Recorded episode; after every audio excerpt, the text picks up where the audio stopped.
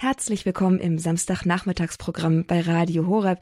Hier ist der Kurs Null mit den Grundlagen des Christseins und mit mir, ich bin Astrid Mooskopf. Grundlagen des Christseins. Mancher denkt sich vielleicht, das seien tief spirituelle oder hochmystische Erfahrungen und Offenbarungen. Weit gefehlt, das Christentum ist eine Religion, in der wir eigentlich in der Regel und meistens mit beiden Füßen auf dem Boden stehen oder zumindest stehen sollten. Wo das nicht gelingt, hilft es uns, einmal zu den Ursprüngen des Christentums beziehungsweise auch des Judentums zurückzukehren, zu den zehn Geboten. Zehn Regeln von Gott geschenkt, die es uns ermöglichen, mit den Füßen auf dem Boden, mit dem Kopf in der Realität und mit den Augen geradeaus zu bleiben. Diese zehn Gebote sind aber in der Form, wie wir sie in der Bibel finden, gar nicht so leicht zu verstehen und es bedarf erst einer Übertragung in unsere Gegenwart. Übertragung, nicht Veränderung, einfach nur eine Übersetzung. Was heißt es zum Beispiel, wenn im ersten Gebot gesagt wird, du sollst den Herrn, deinen Gott lieben von ganzem Herzen, ganzer Seele, mit all deinen Gedanken und deiner ganzen Kraft? Oder wie sieht eine zeitgemäße Ehrung von Vater und Mutter aus, wie wir es im vierten Gebot hören? Eine klare, prägnante Antwort darauf gibt uns der Pater on Air. Katholisch leben, glauben, handeln. Impulse für ein Leben aus dem Glauben nach biblischen und katholischen Grundsätzen. Für alle, die tiefer ins Christsein einsteigen wollen. Der Pater. Das ist Pater Martin Wolf von den Oblaten der unbefleckten Jungfrau Maria, der uns in einer fortlaufenden Reihe hier im Kurs Null die zehn Gebote erklärt. Das erste und auch das vierte Gebot, also alle Gebote bis zum sechsten Gebot, hat er uns bereits erklärt in den vorangegangenen Sendungen. Heute kommen wir zum siebten und zum achten Gebot. Das siebte Gebot, du sollst nicht stehlen, und das achte Gebot, du sollst nicht lügen. Der Pater.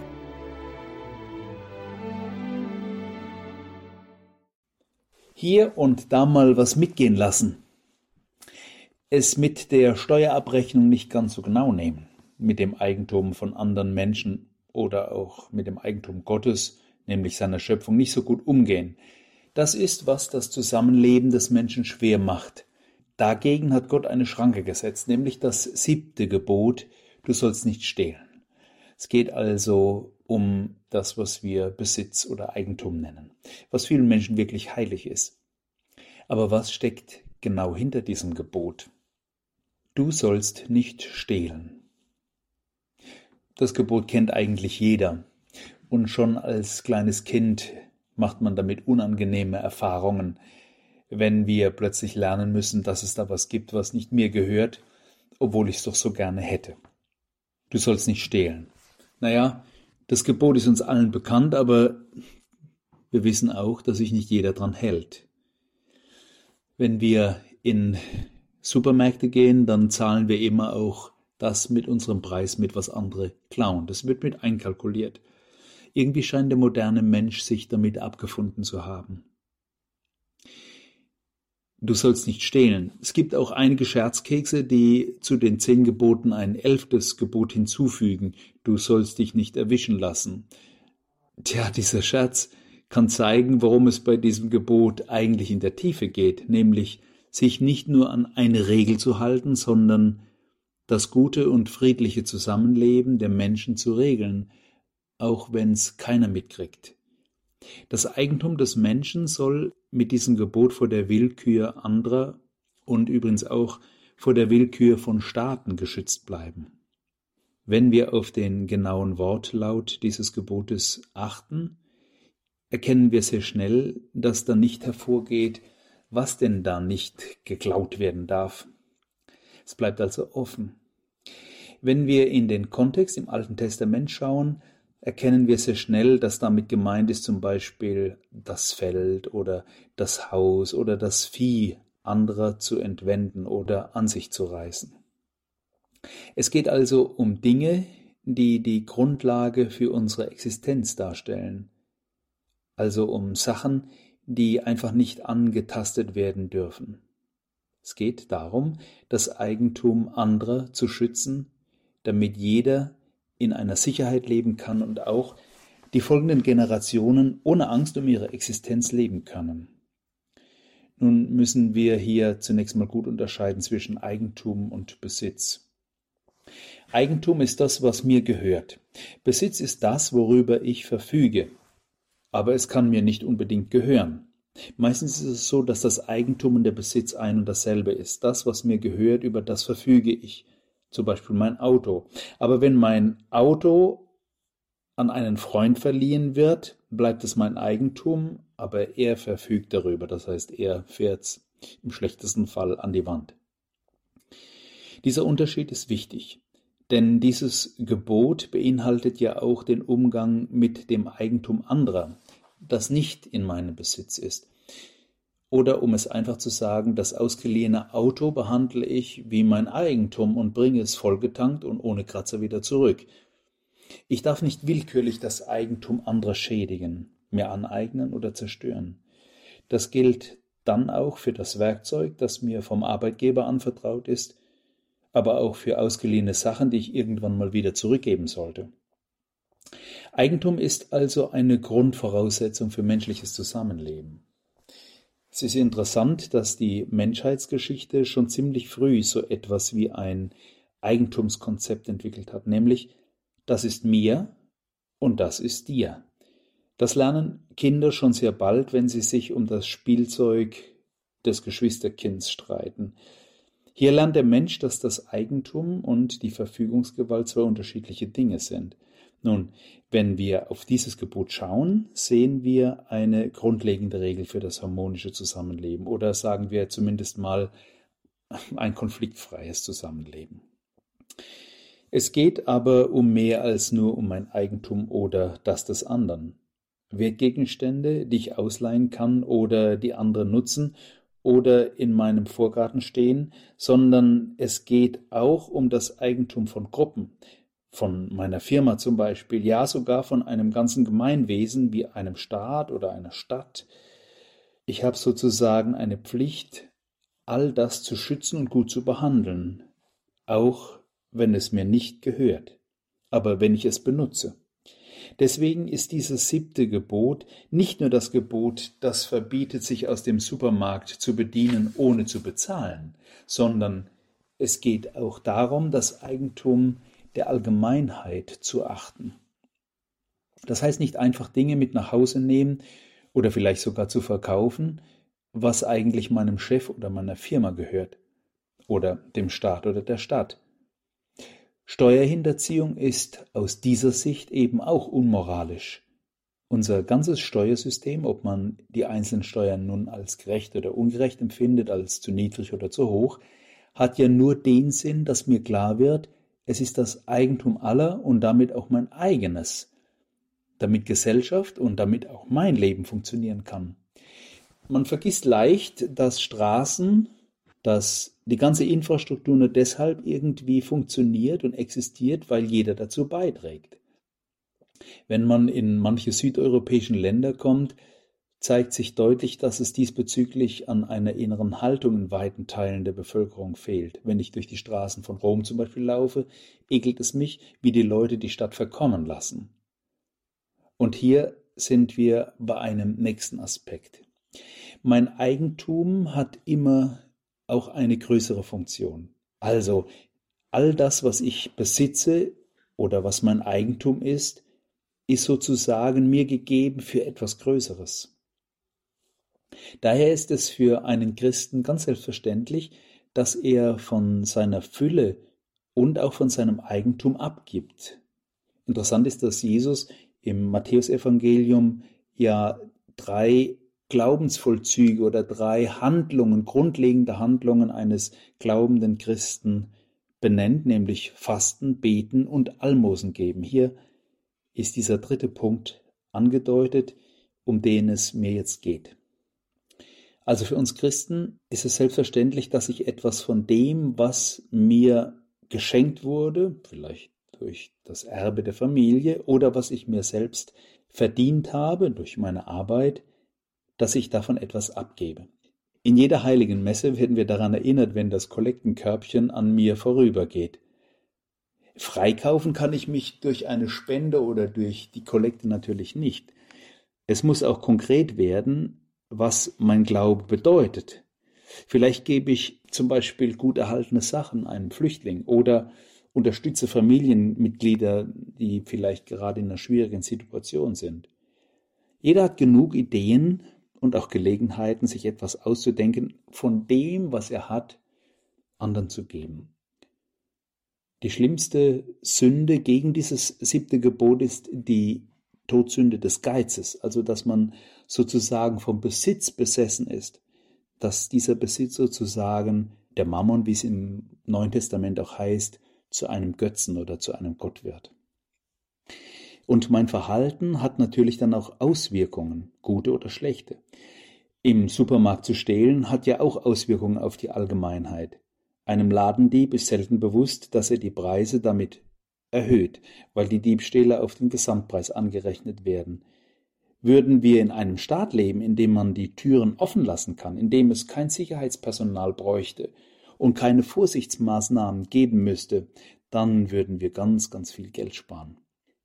Dieses Gebot, du sollst nicht stehlen, gilt aber nicht nur für dich als einzelne Person. Denn dieses Gebot gilt auch für größere Gruppen. Zum Beispiel kann der Staat nicht einfach Sachen ohne Grund enteignen, ohne zumindest dafür eine Entschädigung zu zahlen. Oder der Arbeitgeber muss einen fairen Lohn für die Arbeit zahlen. Denn auch die Arbeitskraft ist in einem weiteren Sinn so etwas wie ein Eigentum. Das gilt übrigens auch für das geistige Eigentum. Ich weiß, dass man sehr gern im Internet Filme runterlädt oder sonst irgendwie irgendwelche geistigen Eigentümer von anderen möglichst ohne irgendwelche Bezahlungen beschafft. Aber auch das ist letztlich Diebstahl. Das Diebstahlsverbot schützt also die Freiheit, nicht nur meine, sondern auch die meiner Nachbarn und die meiner Gemeinschaft, in der ich lebe, also auch die Freiheit und die Funktion eines Staates. Wenn wir jetzt dieses Gebot positiv formulieren, könnten wir sagen, dieses Gebot, dieses siebte Gebot fordert Gerechtigkeit, fordert Liebe, Respekt und Achtung. Und ganz modern ist, dass wir den Blick nun auch auf die Umwelt richten. Christen sagen, wenn sie auf die Schöpfung schauen und mit ihr gut umgehen, dass es Eigentum Gottes ist. Dahinter steckt, dass eben die Schöpfung und diese ganze Umwelt nicht mein Eigentum ist. Die Luft ist niemandes Eigentum, übrigens Wasser auch nicht und Landschaft ebenfalls nicht. All das ist, christlich gesprochen, das Eigentum des Herrn, der diese Welt erschaffen hat. Und deshalb ist sie gratis. Gratis heißt hier also kostenfrei, aber nicht umsonst. Und deswegen ist es wichtig, dass wir auch mit diesem Bewusstsein durch dieses Leben gehen, indem wir unsere Ressourcen schützen und schonen. Sonst stehlen wir diese Ressourcen für die kommenden Generationen. Das ist sozusagen ein Klauen in die Zukunft hinein. Indem wir mit großer Achtsamkeit mit all den Dingen umgehen, die die Natur, die Schöpfung uns so gibt, erfüllen wir auch in einem positiven Sinn dieses Gebot. Ich bin manchmal entsetzt, wie in unserer modernen Gesellschaft, aber auch in der Wirtschaft darauf gesetzt wird, dass Dinge kaputt gehen, damit man möglichst bald neue kauft. Das fängt schon beim Drucker an und hört beim Handy auf. Wer also eine Qualität liefert, in die schon der Kaputtgeh-Knopf sozusagen eingebaut ist, der versündigt sich an der Zukunft und an den Ressourcen dieser Welt. Und das siebte Gebot umfasst genau auch dieses Handeln. Insofern kann man sagen, dass wenn irgendwelche wirtschaftlichen Konzepte genau auf diese Obsoleszenz, so nennt man das, glaube ich, im Fachbegriff, also dass Dinge möglichst geplant kaputt gehen, um neue Nachfrage zu schaffen, wenn dieses Konzept sozusagen tatsächlich zur Firmenphilosophie gehört, ist das etwas, was gegen die zehn Gebote verstößt. Das siebte Gebot ist daher auch ein Gebot gegen die moderne Wegwerfkultur. Positiv gesagt kann ich sagen, es ist in einem weiteren Sinn das Gebot der Nachhaltigkeit, dass nämlich zukünftige Generationen nicht durch uns heute bestohlen werden und um ihr Leben und um ihr Auskommen betrogen werden. Nach dem Ausflug jetzt in die große globale Sicht wieder zurück zu uns selbst, in unser eigenes kleines menschliches Leben. In den kleinen Dingen ehrlich zu sein, heißt auch bei großen Dingen ehrlich zu sein. Davon spricht Jesus in seinem Gleichnis vom anvertrauten Gut. Es geht darum, respektvoll und gut mit den Dingen anderer umzugehen und mit den Dingen, die man selbst hat. Und es geht auch darum zu verstehen, dass ich selbst nicht mir gehöre, sondern Eigentum Gottes bin. Ich bin also diesem Herrgott, dem ich meine Zeit verdanke, dem ich mein Leben, aber auch meine Fähigkeiten und mein Vermögen, das ist ein schönes Wort, im Deutschen heißt ja Vermögen auch Fähigkeiten, die ich ihm verdanke, also all das, was in mir steckt, dass ich das nicht als mein Eigentum ansehe, sondern als ein Geschenk Gottes. Das macht mich persönlich natürlich als Mensch auch bescheidener, aber auch umso dankbarer für Dinge, die vielleicht gar nicht selbstverständlich sind. Und hier, denke ich, ist es wichtig, auch an den eigenen Körper zu denken. Eine gesunde Pflege, eine gesunde Fitness, also wenn alles im Maß bleibt, ist auch etwas, was sozusagen dieses siebte Gebot in einer positiven Formulierung wirklich in Anwendung bringt, nämlich dass ich mit dem Eigentum Gottes, dass ich und mein Körper, aber auch mein Geist, ist, dass ich das gut schone, gut ausbilde und gut damit umgehe. Ich erinnere mich daran, dass meine Eltern zu uns Kindern gesagt haben, wenn wir mal gefaulenzt haben oder gar nicht wussten, was wir so machen sollten, du darfst dem Herrgott nicht den Tag stehlen. Hm, dieses Wort höre ich noch immer in meinem Ohr. Stehl dem Herrgott nicht den Tag. Das ist, finde ich, eine interessante Geschichte. Meine Eltern hatten das irgendwie begriffen. Sie hatten begriffen, um was es im Leben geht, nämlich, dass das Leben, dass dein Leben, dass mein Leben einmalig ist, dass das, was du schaffst, immer in einem größeren Kontext steht und dass du eine große Aufgabe hast, nämlich an der Menschheitsfamilie teilzunehmen und für ihr Wohl zu sorgen. Wer so lebt, der lebt in einem größeren Kontext. Der lebt auch nicht egoistisch an anderen vorbei, sondern der hat eine große Achtung und Achtsamkeit für andere. Etwas, was den Christen schon seit 2000 Jahren eigentlich bewusst sein soll. Wenn wir Generationen erziehen, die in diesem globalen und in diesem größeren Sinn auch dieses Gebot verstehen, dann glaube ich, sind wir auf einem guten Weg.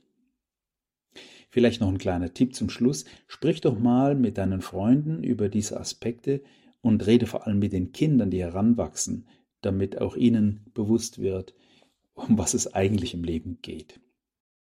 Das siebte Gebot, du sollst nicht stehlen, erklärt von Pater Martin Wolf von den Oblaten der unbefleckten Jungfrau Maria im Kurs Null bei Radio Horeb. Schön, dass Sie mit dabei sind oder herzlich willkommen, wenn Sie erst eingeschaltet haben. Pater Martin Wolf ist der Pater und in einer fortlaufenden Reihe zu den zehn Geboten erklärt uns Pater Wolf, wie wir die zehn Gebote heute zu verstehen haben und was der Hintergrund zu diesen einzelnen Geboten jeweils ist. Das heißt, welche Perspektive die einzelnen Gebote für das Zusammenleben von Menschen untereinander, also auf die Beziehung von Mensch zu Mensch und welche Perspektive diese Gebote auf die Beziehung von Gott und Mensch eröffnen. Damit geht es auch gleich weiter hier im Kurs Null bei Radio Horeb nach einer kurzen Musikpause mit Dania König, das was ich geben kann. Danach ist Pater Martin Wolf wieder da und zwar mit dem achten Gebot, du sollst nicht stehlen.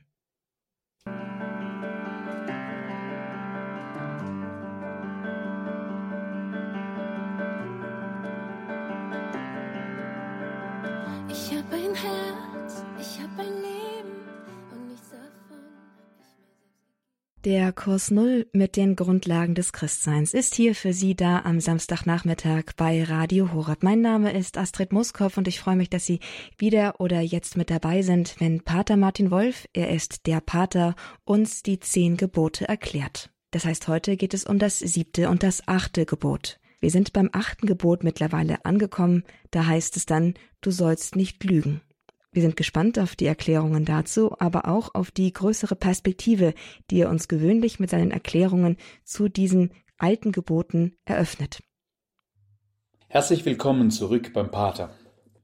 Wenn du sagst, du hast in deinem Leben noch nie gelogen, dann war das aller Wahrscheinlichkeit nach deine erste Lüge. Ich meine natürlich deine zweite oder deine dritte oder egal wie viel. Aber wird man nicht schon als Kind belogen, wenn man vom Weihnachtsmann, vom Storch oder vom Osterhasen erzählt bekommt? Wo fängt die Lüge an und wo hört die Wahrheit auf? Was ist überhaupt Wahrheit? Das fragt schon Pontius Pilatus den vor ihm stehenden verurteilten Jesus von Nazareth. Gar kein so leichtes Thema, oder? Grundsätzlich geht es also hier bei diesem Gebot um die Frage nach Lüge oder nach Wahrheit. Was ist also die Lüge?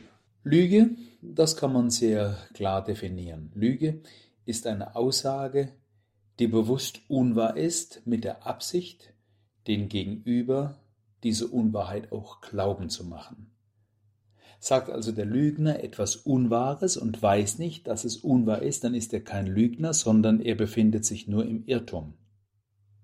Zur Lüge gehört also immer die Absicht, den anderen auch belügen zu wollen.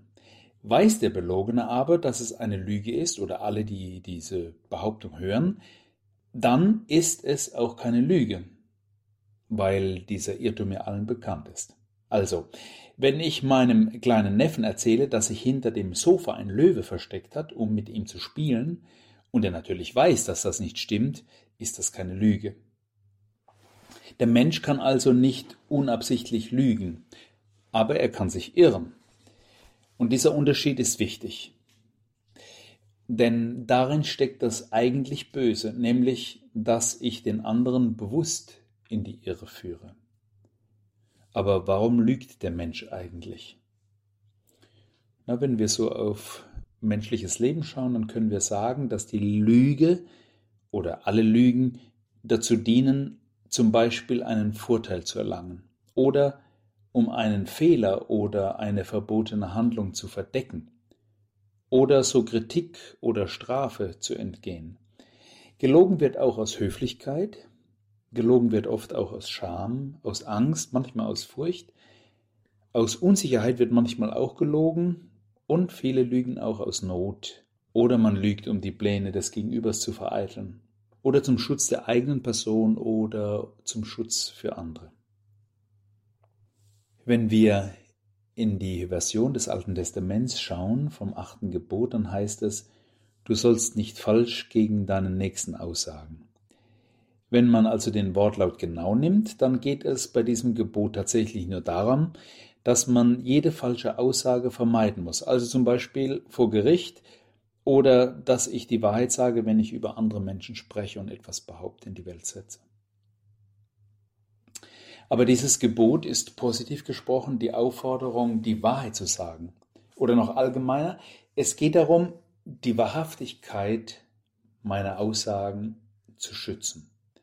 Dabei ist Wahrhaftigkeit eher so eine innere Haltung in mir als Menschen, also eine Haltung, aus der heraus der Mensch wahr spricht und handelt. Also das, was man denkt, dass man das auch nach außen zeigt. Aber da sind wir schon beim ersten Problem. Ist denn Verschweigen auch so etwas wie Lügen?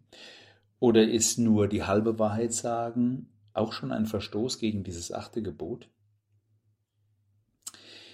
In der Heiligen Schrift heißt es, die Wahrheit macht frei. Aber die Wahrheit, die kann auch ganz schön wehtun. Und zur Wahrheit gehört natürlich auch Mut. Freilich muss ich nicht alles sagen, wenn es nicht wirklich nötig ist. Verschweigen kann vermeiden, andere zu verletzen. Aber wenn ich eben direkt gefragt werde, dann darf ich eben nicht lügen.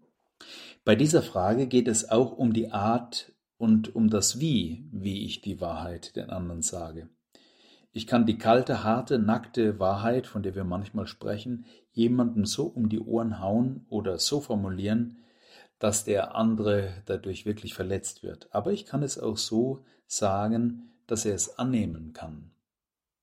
Und hier haben vor allem Ehepartner oder Familienangehörige oder Freunde eine große Verantwortung, den anderen eben nicht irgendwie ins Verderben laufen zu lassen, weil man sich aus Furcht oder aus Bequemlichkeit oder weil man vielleicht Auseinandersetzung vermeiden will, einfach die Wahrheit nicht sagt. Das alles ist eine hohe Kunst. Und die muss der Mensch so im Laufe seines Lebens erst lernen, meistens auch durch ganz unangenehme Erfahrungen. Eins aber ist klar.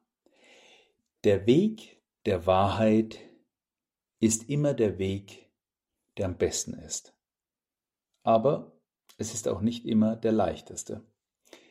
Das deutsche Sprichwort Lügen haben kurze Beine ist auf jeden Fall richtig, denn kleine Lügen bringen meistens neue Lügen hervor. Man könnte fast sagen, die kriegen irgendwie Kinder. Denn ich muss manchmal eine Lüge, damit sie nicht auffliegt, durch eine zweite und vielleicht eine dritte und vielleicht durch eine ganze Kette von Lügen decken. Und irgendwann, wenn Menschen dann nicht aufpassen und sich an das Lügen, an diese innere Haltung des, des Unehrlichseins gewöhnen, dann kann diese Lüge sogar bis hin zu einer Lebenslüge werden. Also, Freunde, eins kann ich euch auf jeden Fall sagen, gewöhnt euch nicht ans Lügen. Übrigens hilft da das regelmäßige Beichten. Die Angewohnheiten des Lügens wird dann nämlich immer wieder zurückgedrängt, weil ich dann auch schon einsehe, dass das eigentlich schlecht ist oder falsch läuft oder ich vielleicht auch gerade in der Vorbereitung auf die Beichte plötzlich merke, dass das ein echtes Problem ist mit meiner Ehrlichkeit und Wahrhaftigkeit. Also Freunde, geht mal wieder beichten, das hilft euch auch besser zu werden. Jetzt kommen wir zum nächsten. Viele Menschen glauben, dass Notlügen überhaupt keine Lügen sind. Oder dass ein bisschen Schwindeln ja nicht so schlimm ist. Naja, hier ist zu sagen, dass eine Notlüge tatsächlich moralisch vertretbar ist. Aber es ist nur dann vertretbar, wenn es sich tatsächlich um eine Not handelt. Und die Not, sagt die Moraltheologie, ist eigentlich nur dann gegeben, wenn man das eigene Leben oder das Leben des anderen dadurch retten kann.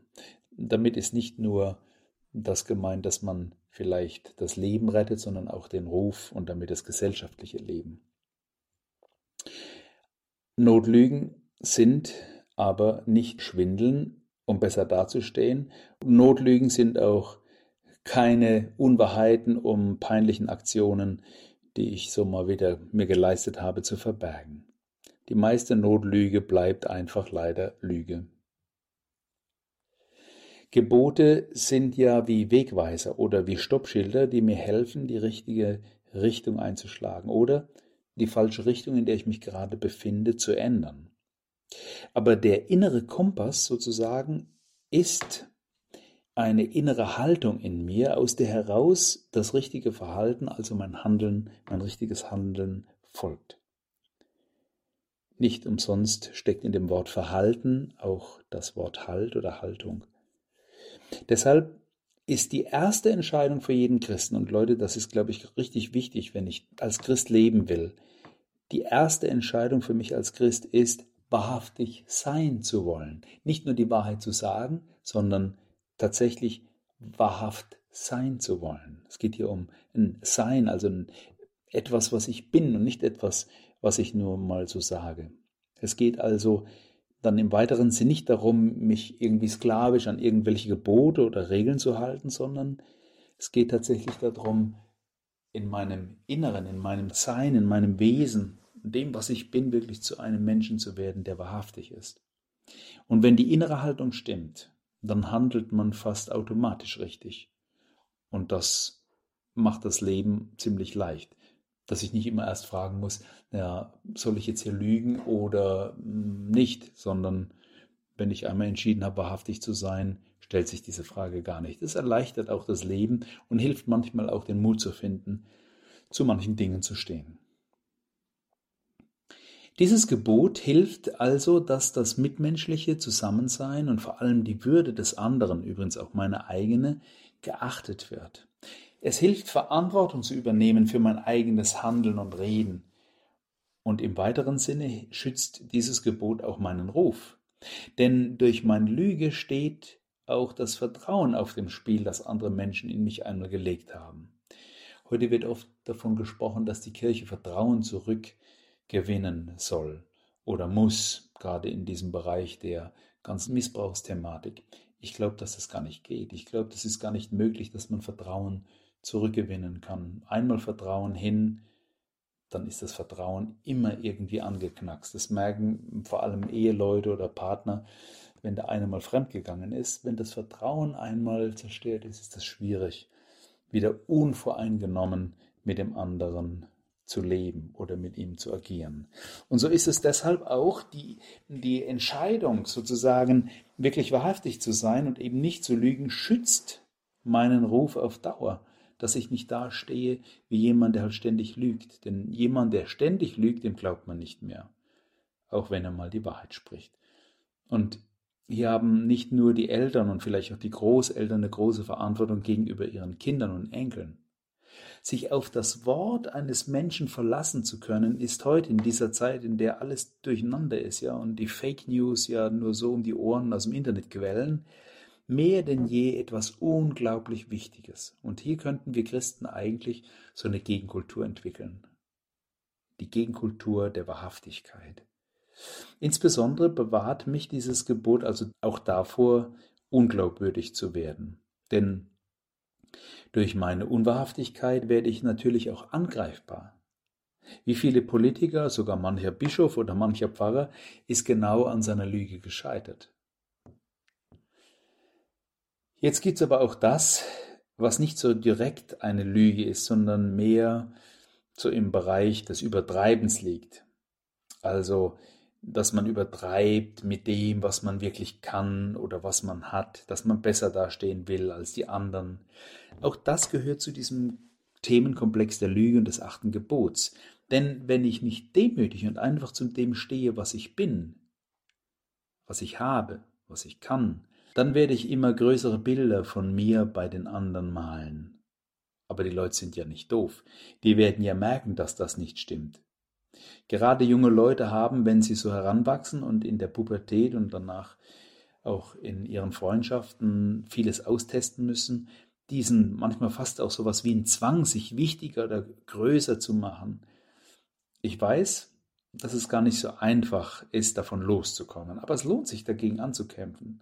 Denn wenn man einen Menschen glauben kann, wenn man sich auf sein Wort verlassen kann, wenn er nicht nur die Wahrheit sagt, sondern wenn er auch ein Realist ist und eben kein Angeber, dann ist das jemand, der ein echter Freund sein kann und wird. Und in diesem Sinn könnte ich sogar sagen, dass dieses achte Gebot sogar das Gebot ist eines Realisten, einer, der seine Realität, seine eigene Realität einfach anerkennt. Das achte Gebot schützt das Vertrauen zu anderen und das Vertrauen mir gegenüber. Stellt euch mal vor, wir würden in einer Gesellschaft leben, in der es die Lüge nicht gäbe. Wie viel Ärger, wie viel, wie viel Missverständnisse, wie viel Energie würden wir sparen. Wow, das wäre wirklich was Tolles. Aber leider ist es nicht so. Deswegen gibt es halt dieses Gebot. Das Neue Testament übrigens spricht davon, dass man die Wahrheit tun soll. Komisch, oder? Wir gehen immer davon aus, dass man die Wahrheit sagt, also dass man sozusagen mit dem Wort irgendwie die Wahrheit lebt. Aber Wahrheit hat offensichtlich auch etwas mit dem Tun, also mit meinem Handeln zu tun also dass das Wort und die Tat übereinstimmt. Das aber ist und bleibt ein langer Weg. Eine Frage für deine Gewissenserforschung oder für die Vorbereitung auf deine regelmäßige Beichte wäre dann, würde ich das tun, was ich zum Beispiel getan habe, wenn andere dabei wären? Würde ich also etwas tun, wenn andere dabei wären oder würde ich es dann lassen? Wenn ich diese Frage mit Nein beantworte, dann ist das meistens ein Zeichen, dass ich an meiner Wahrhaftigkeit noch arbeiten muss, dass ich eben die Wahrheit vielleicht manchmal sage, aber nicht tue. Wer in kleinen Dingen treu und wahrhaftig ist, der ist es auch im Großen. Dieses Ideal vor Augen heißt es, jeden Tag neu eine Entscheidung zu treffen. Und das achte Gebot kann mir dabei so als Stoppschild helfen. Da ich genauso damit zu kämpfen habe wie ihr, zeigt nur, dass keiner sich über den anderen in diesem Bereich erheben kann. Wir sind alle auf dem Weg, aber auf geht's. Nicht müde dabei werden. Das sage ich mir jedenfalls immer wieder. Ich hoffe, euch hat diese Überlegung zum achten Gebot ein bisschen weitergebracht, weitergeholfen. Sprecht mit anderen darüber, denn auch ihr seid ja vom Heiligen Geist beseelt und er gibt euch nun auch richtige Gedanken ein. Redet darüber und versucht, so diese Wahrhaftigkeit wirklich zu einer inneren Haltung zu machen. Bleibt gesund und wir hören uns hoffentlich wieder, wenn dann in der nächsten Sendung die letzten beiden Gebote besprochen werden. Auch das wird nochmal interessant. Macht's gut, euer Pater on Air. Der Pater erklärt die zehn Gebote. Heute ging es um das siebte und das achte Gebot. Du sollst nicht stehlen und du sollst nicht lügen. Neue Perspektiven, neue Impulse und vielleicht auch ein tieferes Verständnis oder vielleicht mal ein Grundlagenwissen zu diesen Geboten. Das hat uns Pater Wolf mitgegeben als der Pater und wenn Sie möchten, können Sie diese Erklärungen auch noch einmal nachhören. Die ganze Sendung finden Sie in Kürze bei uns in der Mediathek unter www.horeb.org in der Rubrik Kurs Null. Außerdem können Sie Pater Martin Wolf als der Pater auch auf YouTube entdecken und besuchen. Dort hat er einen YouTube-Channel mit zahlreichen kurzen, prägnanten Videos, in denen er grundlegende Fragen des Glaubens erörtert und erklärt. Ein Besuch lohnt sich und man kann immer viel von dort mitnehmen. Pater Wolf ist als der Pater natürlich aber auch hier bei Radio Horeb im Kurs Null weiterhin zu hören. Das nächste Mal dann mit der letzten Folge zu den zehn Geboten, das neunte und das zehnte Gebot. Ich würde mich freuen, wenn Sie auch dann wieder mit dabei sind, entweder hier live im Programm bei Radio Horeb oder über unser Podcast-Angebot in der Mediathek.